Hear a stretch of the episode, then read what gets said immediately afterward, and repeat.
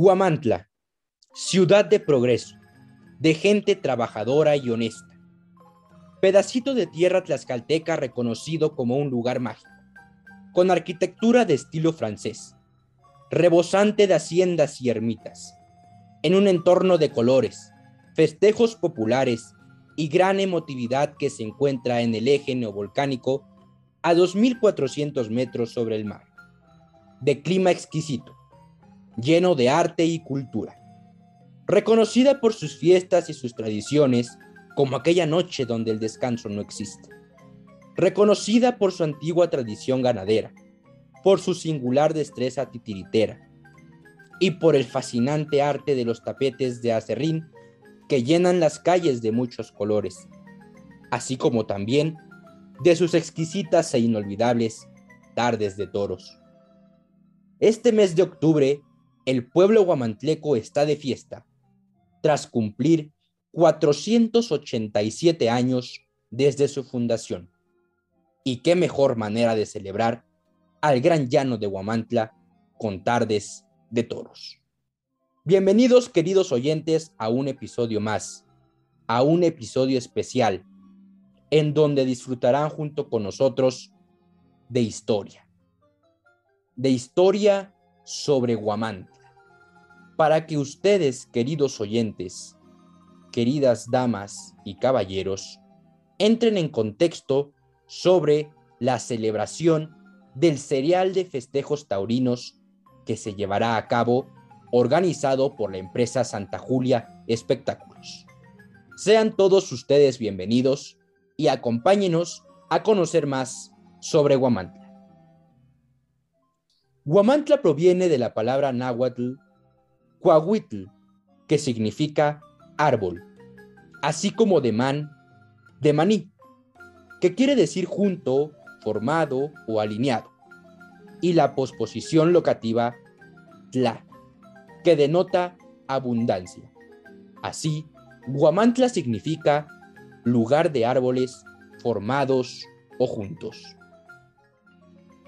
Guamantla forma parte de la primera aldea sedentaria constituyó uno de los tres asentamientos descubiertos hasta ahora en Tlaxcala. Esta localidad debió formarse entre los años 1800 a 1700 al 1200 a.C. Como parte del antiguo sitio otomí al oriente de la antigua Tlaxcala, los orígenes de este asentamiento se encuentran ilustrados en un documento del siglo XVI, conocido como el Códice de Huamantla documento donde se relata el recorrido de los otomíes desde Chiapan, en el Estado de México, pasando por la parte norte y este del actual estado de Tlaxcala, hasta llegar a su lugar definitivo en Guamán. Con el tiempo, sus habitantes deseaban tener un pueblo. Por ello, a principios del siglo XVI, un grupo de hombres deciden viajar a España para solicitar permiso ante el monarca Carlos V el emperador los recibe y les otorga la cédula real para fundar su pueblo el 20 de mayo de 1528.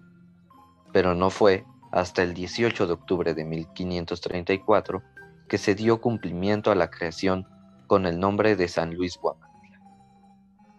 Dicho documento fue entregado junto con las cuatro imágenes para evangelizar sus templos y los cuales fueron San Luis Obispo de Toulouse, San Francisco de Asís, San Miguel y la Virgen María.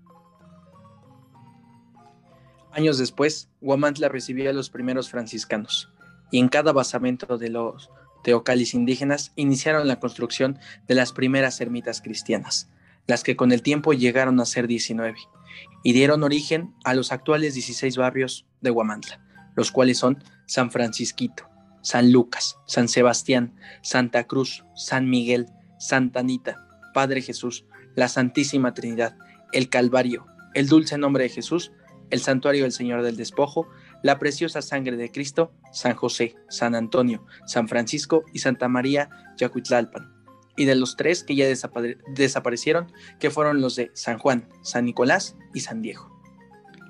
En la historia nacional de Huamantla se ha destacado debido a su localización, ya que el paso entre las costas del Golfo de México y el Altiplano Central, precisamente Hernán Cortés pasó por este lugar, enfrentándose en primer término con el grupo otomí al mando del guerrero Tocpasochiu y que resguardaba este flanco del territorio tlaxcalteca, y en segundo con el fiero Xicotencal, el joven al mando del ejército tlaxcalteca.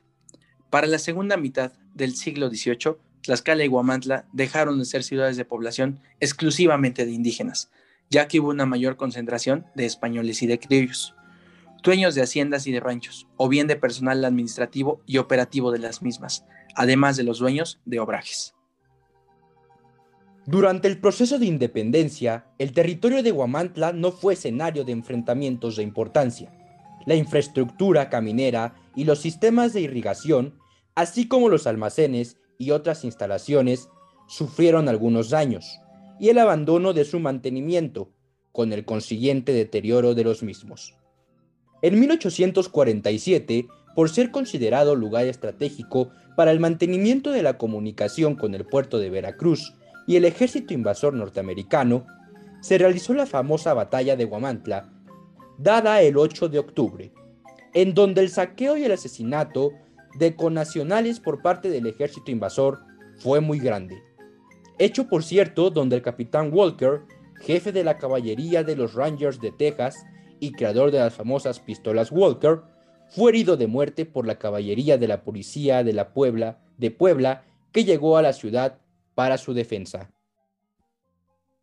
Debido a estos hechos, la ciudad es llamada también Heroica Huamantla, como lo establece el decreto del 12 de agosto de 1853. Después de vivir constantes injusticias por parte de los hacendados, rebeliones del pueblo y la unión de una parte de sus habitantes a la lucha revolucionaria, Huamantla poco a poco alcanza la calma y el desarrollo ya que se fueron estableciendo importantes industrias como la de leche en polvo y crema, empacadoras, fábricas de galletas, embutidos de cerdo, etc., que dieron empleo a cientos de sus habitantes. Es así como a partir del año 2006, la cabecera municipal de Guamantla fue nombrada Pueblo Mágico por la Secretaría de Turismo. No te quedes sin visitar este pedacito de alma de Tlaxcala. Ven y disfruta de esta bella ciudad. Pero sobre todo, ven a vivir una tarde emocionante de toros, como en donde ningún otro lugar del mundo se vive. Ven a Guamantla.